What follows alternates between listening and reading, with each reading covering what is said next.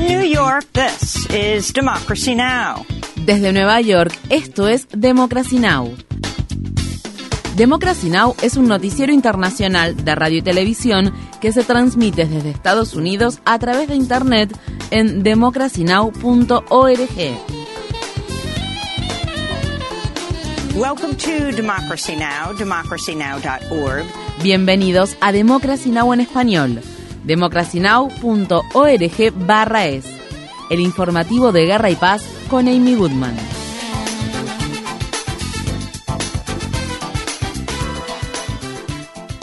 En Estados Unidos, las predicciones de una ola roja de victorias republicanas en las elecciones de mitad de mandato no se materializaron y la batalla por el control del Congreso en ese país sigue sin definirse dos días después de las votaciones. Tres contiendas electorales de resultado aún incierto definirán la pelea de demócratas y republicanos por el control del Senado de Estados Unidos. En el estado de Arizona, el actual senador demócrata Mark Kelly lleva una ventaja significativa sobre el republicano Blake Masters, pero aún queda casi un tercio de papeletas por contar. En el estado de Nevada, el republicano Adam Lax, el partidario de Trump, supera a la actual senadora demócrata Catherine Cortés Masto por menos de 20.000 votos. La mayor parte del 20% de las boletas que aún no se han escrutado corresponden a votos por correo de áreas urbanas que probablemente favorezcan a Cortés Masto. En el estado de Georgia, el secretario de Estado estatal recientemente reelegido, el republicano Brad Raffensperger, anunció que el 6 de diciembre se celebrará una segunda vuelta para definir quién ocupa uno de los dos escaños en el Senado de Estados Unidos en representación de Georgia. El actual senador demócrata Raphael Warnock recibió aproximadamente 30.000 votos más que su rival republicano, la ex estrella de la Liga Nacional de Fútbol Americano, Herschel Walker. Sin embargo, Warnock no llegó a alcanzar por un estrecho margen el 50% de los votos que se necesitan en Georgia para evitar una segunda vuelta. Mientras tanto, el vicegobernador del estado de Wisconsin, el demócrata Mandela Barnes, perdió la contienda electoral ante el republicano Ron Johnson, quien logró así su reelección al Senado de Estados Unidos en representación de Wisconsin. El senador Johnson es un negacionista del cambio climático que ha restado importancia al ataque al Capitolio del 6 de enero de 2021. Poco antes de la insurrección, Johnson y miembros de su personal intentaron entregar listas de compromisarios falsos al entonces vicepresidente Mike Pence. En Nueva York, el congresista estadounidense John Patrick Maloney admitió su derrota ante el republicano Mike Lawler, actual miembro de la Asamblea Legislativa del Estado de Nueva York en la contienda por el Distrito Congresal 17, un distrito recientemente rediseñado. Maloney se desempeñó como presidente del Comité de Campaña del Congreso Demócrata, por lo que tenía la responsabilidad de proteger la mayoría demócrata en la Cámara de Representantes. El miércoles, el líder de la actual minoría republicana en la Cámara de Representantes, Kevin McCarthy, anunció su candidatura para presidir dicha Cámara a pesar de que los republicanos han tenido un desempeño significativamente inferior a lo esperado en las elecciones de mitad de mandato y aún no han conseguido la mayoría en la Cámara de Representantes. El principal rival de McCarthy para la presidencia de la Cámara Baja de Estados Unidos, el congresista del estado de Luisiana Steve Scalise, anunció también su intención de convertirse en el líder de la mayoría republicana. Más de 210 candidatos republicanos que no han reconocido la victoria de Joe Biden en las elecciones presidenciales de 2020 o la han cuestionado, ganaron sus contiendas electorales para ocupar escaños en el Congreso de Estados Unidos o para desempeñar cargos como gobernadores, secretarios de Estado estatales y fiscales generales estatales. Una de las principales figuras que no reconoce los resultados de las elecciones presidenciales es la candidata gobernadora de Arizona, Carrie Lake, quien se ha negado a decir si aceptaría una derrota electoral si el resultado no le es favorable. Con el 70% de los votos escrutados, la demócrata Katie Hobbs mantiene una ajustada ventaja sobre Carrie Lake. En las elecciones de mitad de mandato en Estados Unidos, la gobernadora demócrata del estado de Michigan, Gretchen Whitmer, ganó este martes de manera holgada su reelección al cargo y los demócratas han recuperado el control total de la legislatura estatal por primera vez desde 1983. Los demócratas también obtuvieron las gobernaciones de los estados de Maryland, Massachusetts y Minnesota y el control total de las dos cámaras legislativas de dichos estados. Los ciudadanos de Nebraska aprobaron una medida electoral para aumentar gradualmente el salario mínimo del estado a 15 dólares por hora para 2026. En el estado de Dakota Dakota del Sur, los votantes aprobaron una medida electoral para ampliar el programa público de salud Medicaid en dicho estado en el marco de la Ley de Protección al Paciente y Cuidado de Salud Asequible. La medida para que unas 45.000 personas de bajos ingresos puedan acceder a un seguro médico contó con la oposición de los republicanos de Dakota del Sur, incluido el de la gobernadora Kristi Noem. El presidente de Estados Unidos, Joe Biden, afirmó este miércoles que el día de las elecciones de mitad de mandato fue un buen día para la democracia. El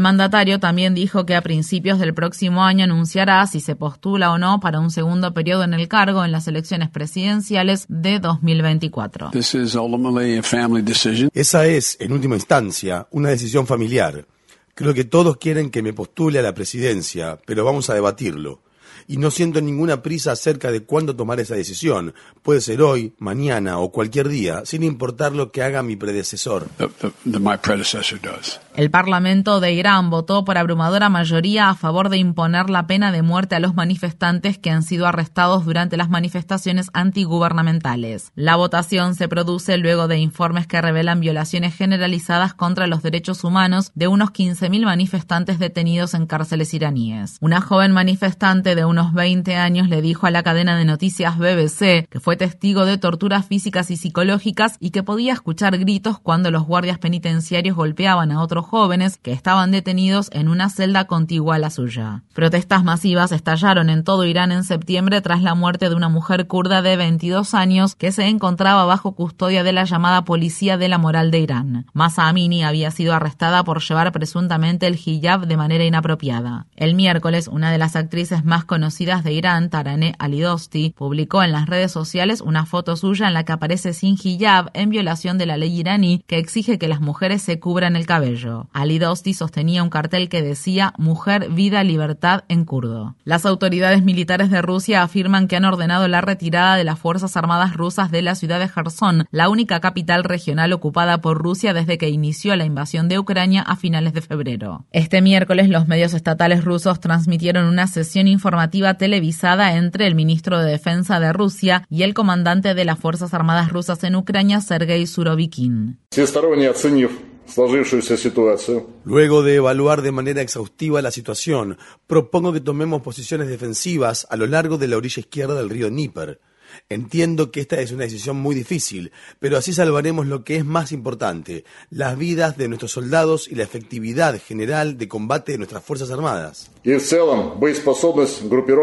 La pérdida del control de la ciudad de Kherson sería la última de una serie de derrotas en el campo de batalla para Rusia mientras las Fuerzas Armadas ucranianas continúan recuperando territorio. Sin embargo, algunos funcionarios ucranianos advirtieron que Rusia podría estar tratando de tenderle una trampa a las Fuerzas Armadas ucranianas. En Moscú, las autoridades rusas amenazan que Rusia podría retirarse de un acuerdo mediado por Turquía y la ONU que ha permitido exportaciones limitadas de grano y fertilizantes desde los puertos ucranianos del Mar Negro. Un portavoz del Ministerio de Relaciones Exteriores ruso sugirió este miércoles que Rusia podría dejar que el acuerdo expire el 19 de noviembre a menos que las potencias occidentales levanten las sanciones a las exportaciones agrícolas rusas. Rusia ha sido objeto de duras críticas a nivel internacional por exacerbar la crisis alimentaria mundial en un momento en que la ONU advierte que una cifra récord de 345 millones de personas sufren una inseguridad alimentaria aguda. En Estados Unidos, el huracán Nicole tocó tierra en la costa este del estado de Florida en la madrugada del jueves, antes de debilitarse y convertirse en una tormenta tropical. El huracán hizo que al menos 82.000 hogares y negocios se quedaran sin suministro de electricidad y provocó inundaciones costeras, fuertes vientos y marejadas ciclónicas. Nicole es el cuarto huracán registrado en noviembre que golpea el territorio continental estadounidense. El aumento de la temperatura global está generando una crisis cada vez más grave y de gran alcance en todo Estados Unidos, según lo revela el borrador de un importante informe de la Evaluación Nacional del Clima que será publicado próximamente. El informe concluye que Estados Unidos se ha calentado un 68% más rápido que el planeta en su conjunto durante el último medio siglo. Una reducción drástica y urgente de las emisiones de gases de efecto invernadero es la única forma de frenar los desastres provocados por el clima como la sequía, el calor excesivo y las condiciones climáticas extremas. El informe también señala que el empeoramiento de la crisis del cambio climático climático amenazará aún más la biodiversidad y provocará más migraciones forzadas, una crisis de salud pública y un aumento en la morbilidad y la mortalidad. Los autores del informe afirman que si el mundo puede alcanzar un nivel cero de emisiones netas de carbono, se podrá frenar el aumento de la temperatura global y contrarrestar algunos de los efectos más graves del cambio climático. Estados Unidos tendrá que reducir las emisiones en más de un 6% cada año para cumplir el objetivo propuesto por el gobierno de Biden de alcanzar cero emisiones netas de carbono para 2050. En la conferencia de las Naciones Unidas sobre el cambio climático denominada COP27 que se está celebrando en la ciudad egipcia de Sharm el Sheikh, la organización Global Witness halló que la cantidad de delegados vinculados a la industria de los combustibles fósiles es un 25% más alta que en la cumbre climática del año pasado. Dichos delegados son más de 600, más que el número combinado de representantes de los 10 países más afectados por la crisis climática. El miércoles, grupos de activistas realizaron varias protestas ante la sede de la COP27. El joven activista Lucky Haven de la Alianza Panafricana por la Justicia Climática exigió que los países ricos paguen a los países en desarrollo por las pérdidas y los daños causados por los desastres climáticos, como las recientes inundaciones en Nigeria que causaron la muerte de más de 600 personas y obligaron a más de un millón de personas a abandonar sus hogares. Queremos que los líderes mundiales se tomen esta agenda muy en serio, porque el futuro de nosotros, los jóvenes, está en juego. África emite menos del 4% de las emisiones globales de gases de efecto invernadero, pero somos los más afectados por la crisis del cambio climático. El preso político británico-egipcio Ala Abdel Fattah lleva ya cinco días consecutivos en huelga de hambre y de agua, mientras su familia y sus simpatizantes continúan presionando para que sea liberado y para que se muestren pruebas de que sigue vivo. Este jueves por la mañana, funcionarios de la prisión donde el Fatah se encuentra detenido informaron a la familia que se le realizó una intervención médica, pero no se conocen más detalles sobre el estado de salud del prisionero. La madre de El Fata, Laila Swaif, habló este miércoles desde el exterior de la cárcel, situada a unos 100 kilómetros al norte de la ciudad del Cairo. Hasta ayer pude haber creído que estaba bien, pero no puede estar bien después de cuatro días sin ingerir nada. Mi hijo cree que si termina muriéndose, el precio político que tendrá que pagar el régimen será alto. Eso ya lo ha conseguido con el escándalo que ha ocurrido. La hermana de El Fata, Mona Saif, escribió en Twitter que un abogado recibió permiso para visitar a su hermano en prisión, pero agregó al respecto: No se puede creer, están tratando de impedir la visita del abogado Khaled Ali. Mientras tanto, se presentó una denuncia contra otra de las hermanas de Ala, Sana Saif, en la que se le acusa de conspirar con agencias extranjeras y difundir noticias falsas. La fiscalía aún no ha aceptado el caso, pero la demanda pone a Sana, que actualmente asiste a las conversaciones de la COP27 en Egipto, en riesgo de ser detenida. En el Reino Unido, los activistas de la organización ambientalista Just Stop Oil paralizaron por cuarto día consecutivo partes de la autopista más transitada del país para exigir que el gobierno británico detenga todos los nuevos proyectos de petróleo y gas. Los activistas escalaron los pórticos que sostienen las señales de tránsito de la autopista, lo que obligó a la policía a cortar el tráfico. Decenas de manifestantes han sido arrestados esta semana, incluida la joven activista Louise Harris.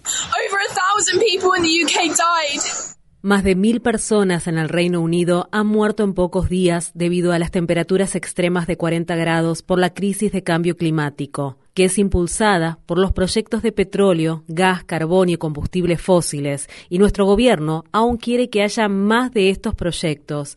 Eso es un acto de asesinato, y nuestra protesta es un acto de autodefensa. Necesitamos que se unan a nosotros para que esto funcione, para que este gobierno asesino nos escuche y tome medidas. ¿Cuántas personas más en Pakistán o en Nigeria o hasta incluso en el Reino Unido tienen que morir antes de que nos escuchen.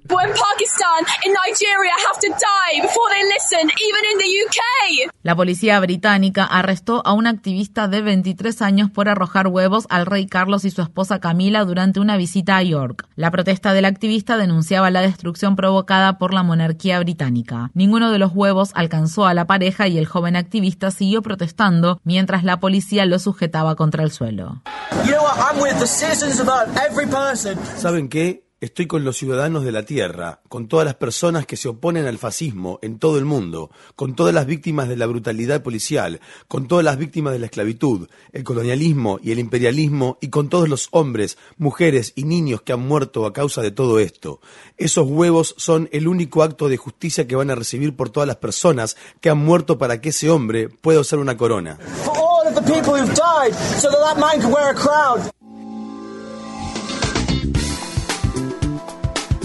Infórmate bien. Visita nuestra página web democracynow.org/es. Síguenos por las redes sociales de Facebook, Twitter, YouTube y SoundCloud por Democracy Now! es.